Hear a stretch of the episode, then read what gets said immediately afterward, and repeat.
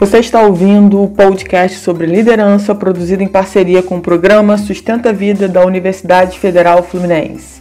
Fala líder, eu sou Fernanda Gonçalves, administradora, pós-graduada em recursos humanos, treinadora comportamental pelo IFT, e no episódio de hoje falaremos sobre as cinco formas para sair da procrastinação.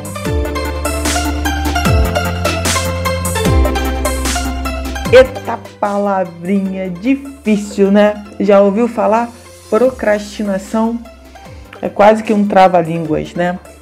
Então, procrastinação. O que é procrastinar? Né? É o ato de deixar para depois, de empurrar para a com a barriga algo que a gente precisa fazer e a gente acaba não fazendo, arrumando desculpas e não faz, e vai empurrando e aí eu quero deixar para vocês cinco formas aqui que a gente possa melhorar a nossa procrastinação.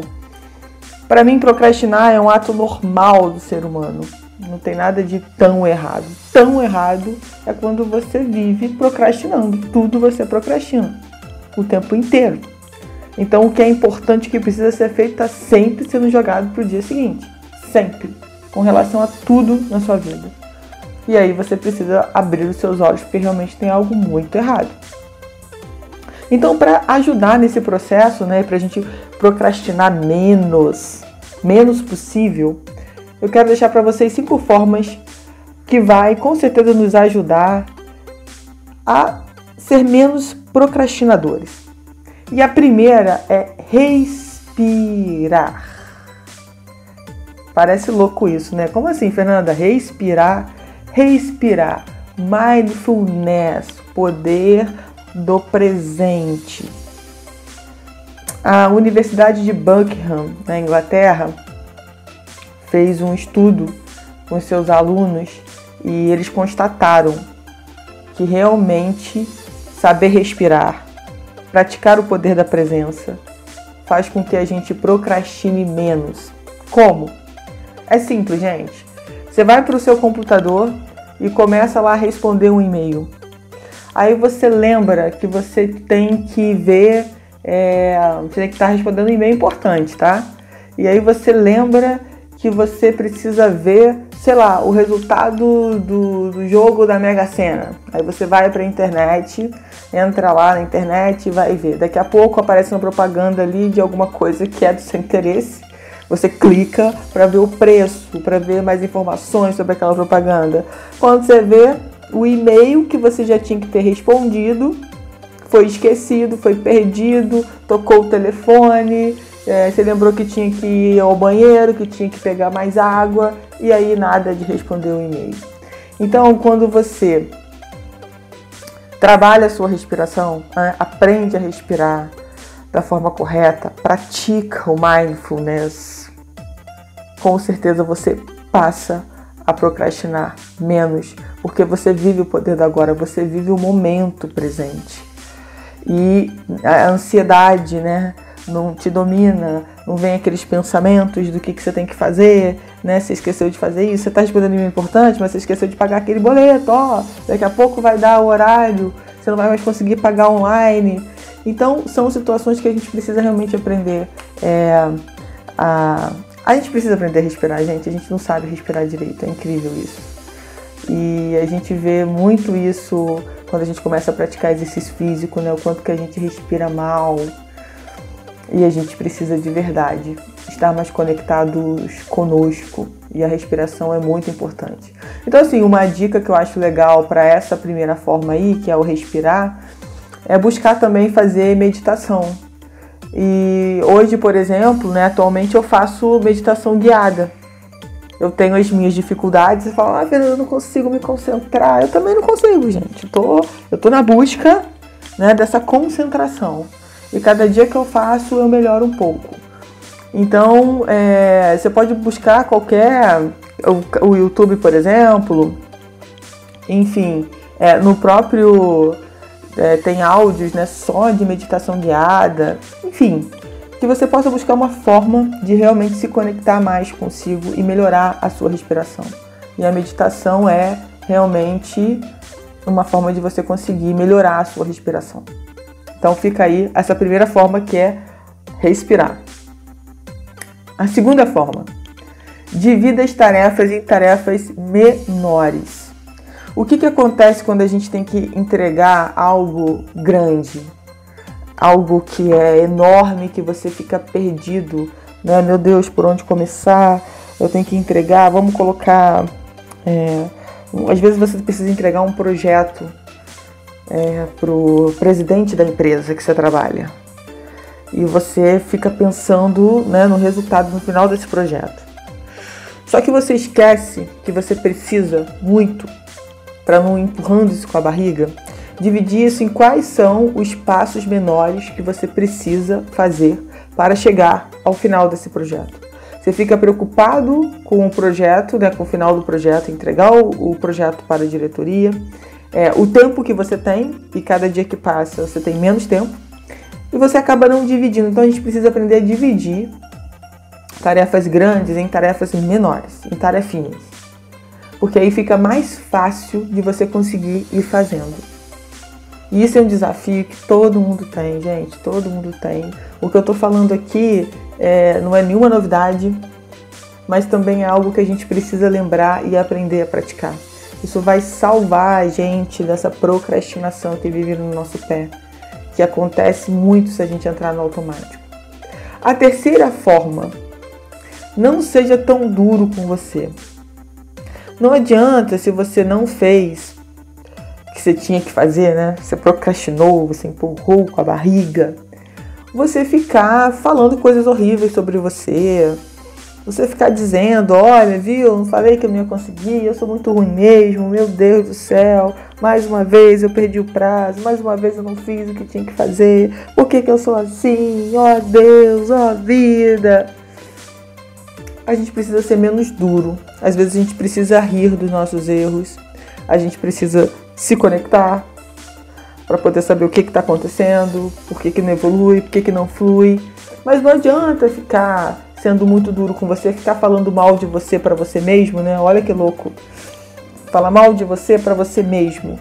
Não vai resolver, não vai fazer com que aquilo que você não fez aconteça, né? Então, bola para frente. Por que, que você errou? Seja menos duro e procure agora fazer.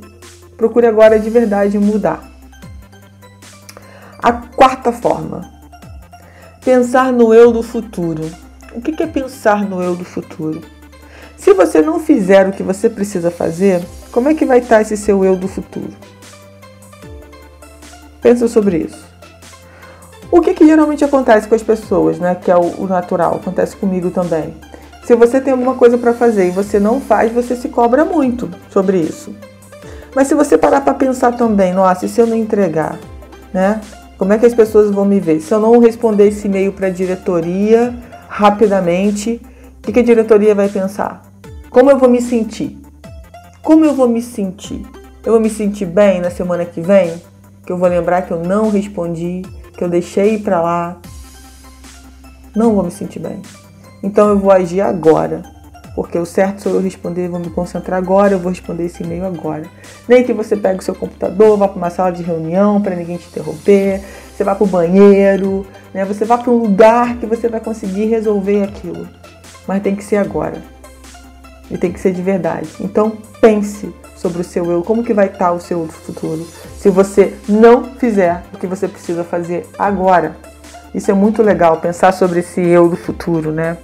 E isso me, me reporta com certeza o podcast anterior, que é zona de conforto, que a gente falou sobre zona de conforto, né? Se eu não fizer nada, quem você será daqui a cinco anos, daqui a dois anos? Se você continuar na sua zona de conforto. Se você continuar não fazendo o que você precisa fazer. Mas e se você fizer? Quem você será? Aonde você estará? Com quais pessoas você estará? O que, que você estará vivendo, aproveitando, né, gozando da vida? Isso é muito legal. Pensar sobre esse eu do futuro com essa intenção é muito positivo, vale muito a pena a gente pensar. E para fechar, a quinta forma é comemore. E aí, será que a gente tem comemorado de verdade quando a gente tem. E não precisa ser aquela grande vitória, não, porque a gente tem mania. Eu só vou comemorar quando eu tiver a minha grande vitória. E não é a grande vitória, são os pequenos passos diários que você dá em direção ao que você quer conquistar. Não é só a vitória, não é chegar lá no cume. Isso é só o resultado final, mas é a caminhada. Eu muitas vezes sofro disso, eu não comemoro as minhas pequenas vitórias, porque eu quero ver a grande vitória. Só que a grande vitória é soma das pequenas vitórias. E poxa, se você não alimenta isso dentro de você, como é que você quer que o universo retribua? Como é que você quer que o universo saiba que você está feliz porque isso aconteceu? Então, de verdade, passe a comemorar as suas pequenas vitórias. Se, se de repente para você, ah, eu não consigo acordar cedo, Fernando, eu não consigo mais hoje, eu despertou, primeira vez despertou, despertador, levantei, tomei banho, fiz o que eu tinha que fazer e fui trabalhar. Comemora! Ah, mas eu tô com medo, será que amanhã eu vou conseguir? Não esquece o amanhã, vive agora. Vive o poder da presença, o poder do agora. Não fica sofrendo. O negócio que você venceu hoje. Então comemora, vai lá se dar alguma coisa de presente. Ah, hoje só por isso eu vou, sei lá, tomar um milkshake. Hoje eu vou comer um hambúrguer. Hoje eu vou fazer um vídeo que eu quase nunca tenho coragem de fazer. Eu vou fazer um vídeo, vou postar lá que eu consegui vencer o meu despertador. Se você não vence o despertador, o que você vai vencer na vida? Então a gente precisa de verdade comemorar. Comemorar nossas pequenas vitórias. Não esperar a grande vitória, não. Claro que você vai comemorar quando você chegar lá na sua grande vitória. Mas as pequenas vitórias são muito importantes para dar esse gás pra gente do dia a dia e a gente precisa estimular isso também nos nossos filhos. Fazer com que eles né, façam algo, por exemplo, dificuldade de acordar de manhã. O que, que você vai fazer para estimular o seu filho a acordar? Fazer tudo que tem que ficar prontinho no horário da escola, para você levá-lo na escola, para você não atrasar suas atividades matinais. Né? Se ele fizer, o que, que ele ganha? Vamos negociar isso, vamos ver se o seu filho não vai começar a fazer, é, a realmente acordar mais cedo, a ser mais esperto, porque ele vai ter é, uma recompensa. Então pensa sobre isso, pensa sobre essas cinco formas que nós falamos, é, que vai com certeza ajudar a gente a ser mais produtivo e menos procrastinador. Menos procrastinador a gente começa a adquirir hábitos saudáveis. E isso é muito legal. E esses hábitos saudáveis que a gente começa a adquirir, até com essas cinco formas que eu coloquei aqui para vocês, fazem com que a gente saia do nosso padrão habitual né, e busque novos padrões. Isso faz com que a gente fique mais presente em tudo. Porque quando eu estou na minha zona de conforto, quando eu estou no meu automático, eu já sei o que, que vai acontecer, Muitas vezes eu não estou presente de verdade. Eu já estou, já faço.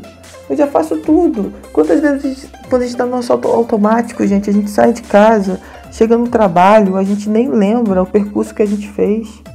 A gente não lembra. Porque a gente já está tão acostumado com aquilo.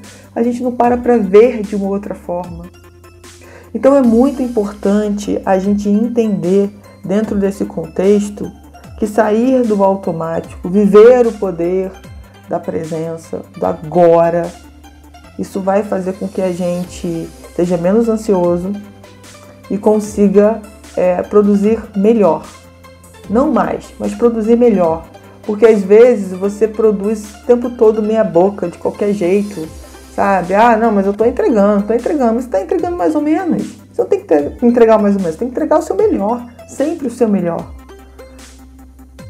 E procrastinar vai fazer parte desse processo, mas eu preciso ficar atenta. Até que ponto isso está realmente atrapalhando a alcançar novos resultados na minha vida? Você entender, né, dentro desse processo, o que, que é importante e o que, que de verdade você precisa fazer. Então, essas foram as cinco formas para você sair da procrastinação.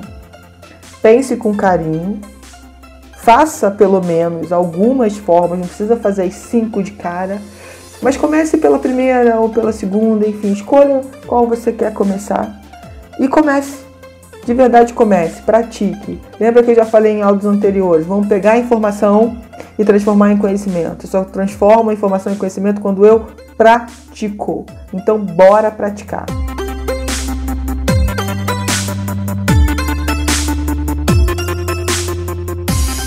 Você ouviu mais um episódio do podcast sobre as cinco formas para sair da procrastinação, do programa de extensão Sustenta a Vida da Universidade Federal Fluminense. Caso deseje enviar alguma mensagem ou dúvida a um dos nossos especialistas, basta escrever para podcast@sustenta-vida.com, colocando no assunto da mensagem o nome do especialista desejado. Para mais informações sobre os nossos projetos, acesse sustenta-vida.com, nossoead.com e fernandatreinadora.com.br.